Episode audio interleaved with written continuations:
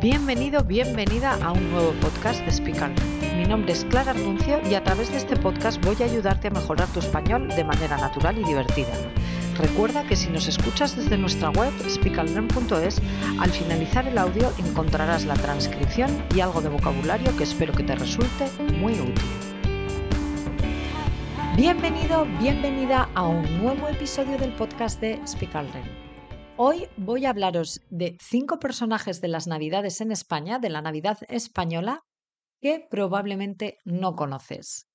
Todos son personajes relacionados con el solsticio de invierno, que es la noche más larga del año y que es cuando empieza el duro invierno, el, frío, y eh, son fiestas paganas. Lo que pasa, o sea, son fiestas que tienen muchísimos siglos. Lo que pasa es que con, la llegada del cristianismo, todas estas fiestas se cristianizaron, por decirlo de alguna manera. Y entonces se celebraban en las mismas fechas y eh, buscaron una relación para que no se perdieran, pero eh, que, se, que se convirtieran al cristianismo.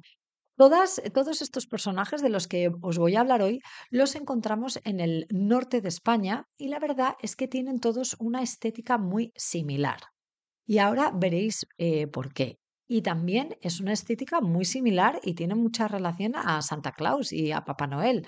Son siempre eh, personajes grandotes, con cara de buenos, entrañables, con grandes barbas, etc. Aunque luego cada uno tiene sus peculiaridades.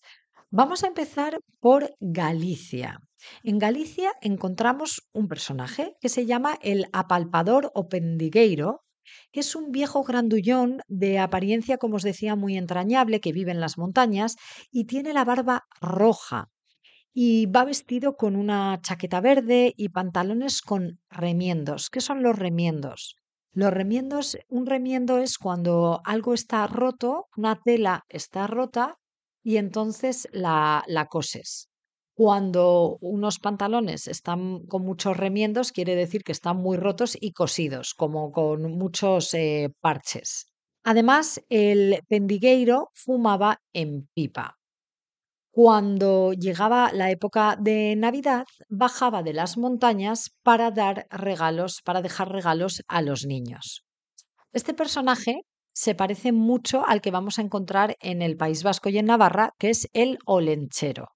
El olenchero también vive aislado en las montañas el resto del año y aprovecha el final del año para bajar a los pueblos y repartir alegría y repartir eh, regalos.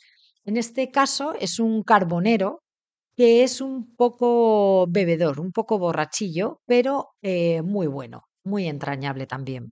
Un personaje muy similar también al que encontramos en Asturias. Eh, no, perdona, al que encontramos en Cantabria. Voy a empezar primero con Cantabria que se llama el esteru.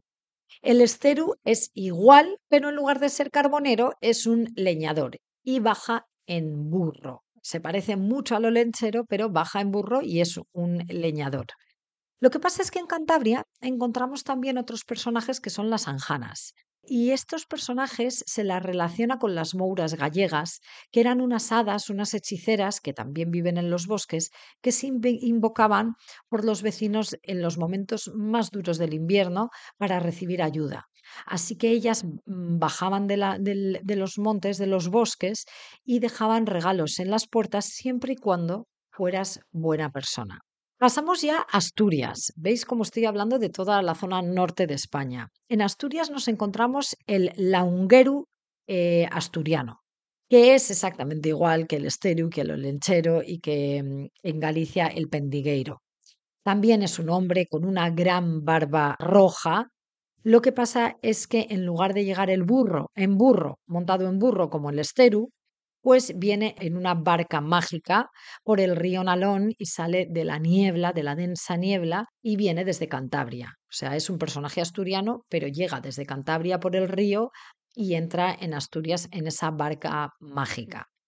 Y de nuevo tiene esa barba roja. En todos estos casos yo mm, me pregunto si tiene algo que ver con la tradición celta de antes del cristianismo y me encantaría saber si en Irlanda existe algún personaje similar, porque muchas de estas tradiciones que encontramos en Galicia y en el norte de España están relacionados con la cultura celta y resulta que, que, puedes encontrar eh, personajes parecidos, por ejemplo, en Irlanda, como os decía, que también tienen una cultura celta muy arraigada. Hay muchos símbolos y muchos personajes parecidos. En cualquier caso, se parece también mucho, se parecen a, Papá Noel y a Santa Claus, como os decía. De hecho, el gallego, el pendigueiro, va con esa barba roja y una chaqueta de color verde.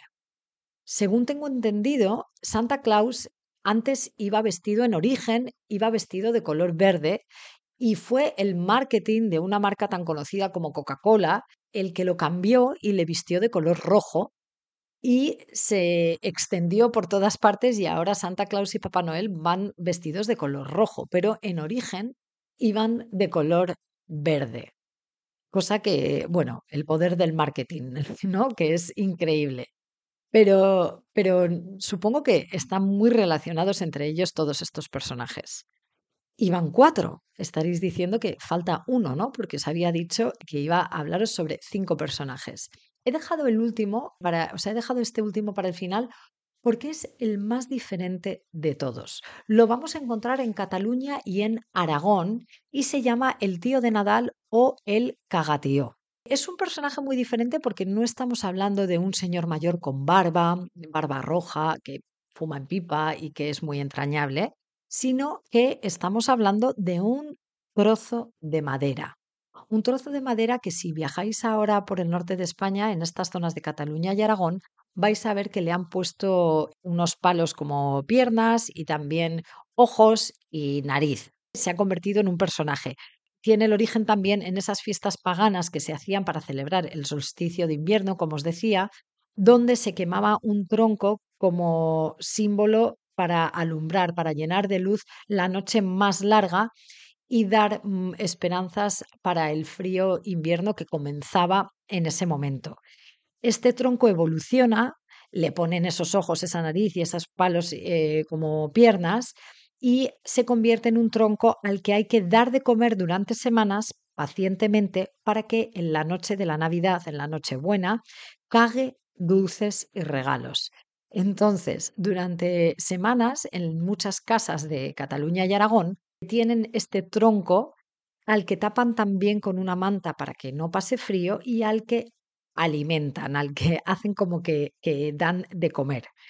Entonces, esa noche del día 24, que llamamos en España Nochebuena, los niños golpean al personaje, al tronco de madera con otros palos, le dan golpes para que expulse los regalos y dulces por debajo de la manta y al mismo tiempo eh, cantan una canción que no voy a cantar porque, porque no sé cómo es la música, pero cuya letra, la letra dice algo como caga tío, caga turrón y si no cagas te daré un golpe de bastón.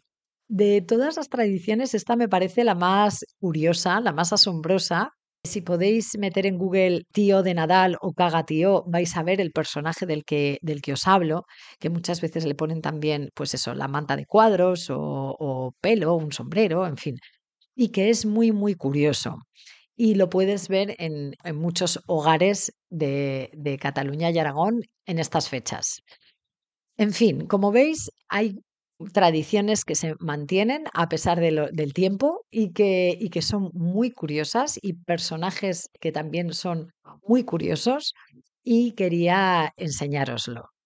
No me quiero despedir sin desearos mucha suerte para mañana, porque este episodio va a salir el 21 de diciembre y mañana es día 22 de diciembre, el día del gordo, que es una curiosidad más sobre la Navidad en España. Llamamos el gordo a la Lotería de la Navidad que se celebra el día 22 de diciembre. Es una tradición y marca el, inicio de la Navidad. Es el pistoletazo de salida, como decimos en español, para la Navidad en España. Gente como por ejemplo yo, que durante el año no jugamos nunca a la lotería, sí lo hacemos el día 22. Se ha convertido en una tradición. Si ganas el gordo, quiere decir que el gordo es el premio más, más grande, ¿vale? De los premios que hay es el premio más grande. y normalmente pues tú compras una participación, que se dice, un, un número y entonces ganas parte del premio. Cada boleto de la lotería, si te toca el gordo, creo que son como 400.000 euros, una cosa así. El gordo, el premio grande son 400.000 euros. No estamos hablando del euromillón, con ese dinero no vas a poder mm, dejar de trabajar para el resto de tu vida, pero desde luego que es una buena manera de comenzar la Navidad. Así que mucha suerte mañana a todos. Este es el último episodio del año, eh, porque el siguiente episodio será ya en enero. Así que os quería eh, desear una feliz Navidad, un feliz año a todos y recordaros que si queréis en el 2024 seguir mejorando vuestro español, podéis hacerlo a través de nuestras clases online o presenciales si estáis en Málaga y eh, también podéis registraros en nuestra web para recibir la newsletter semanal. En el 2024 vamos a tener muchas sorpresas, voy a ofrecer... Eh, cursos, así que si te registras podrás estar informado de, todo. Ahora sí, me despido. Eh, de nuevo, feliz año y feliz Navidad a todos. Un abrazo enorme. Adiós.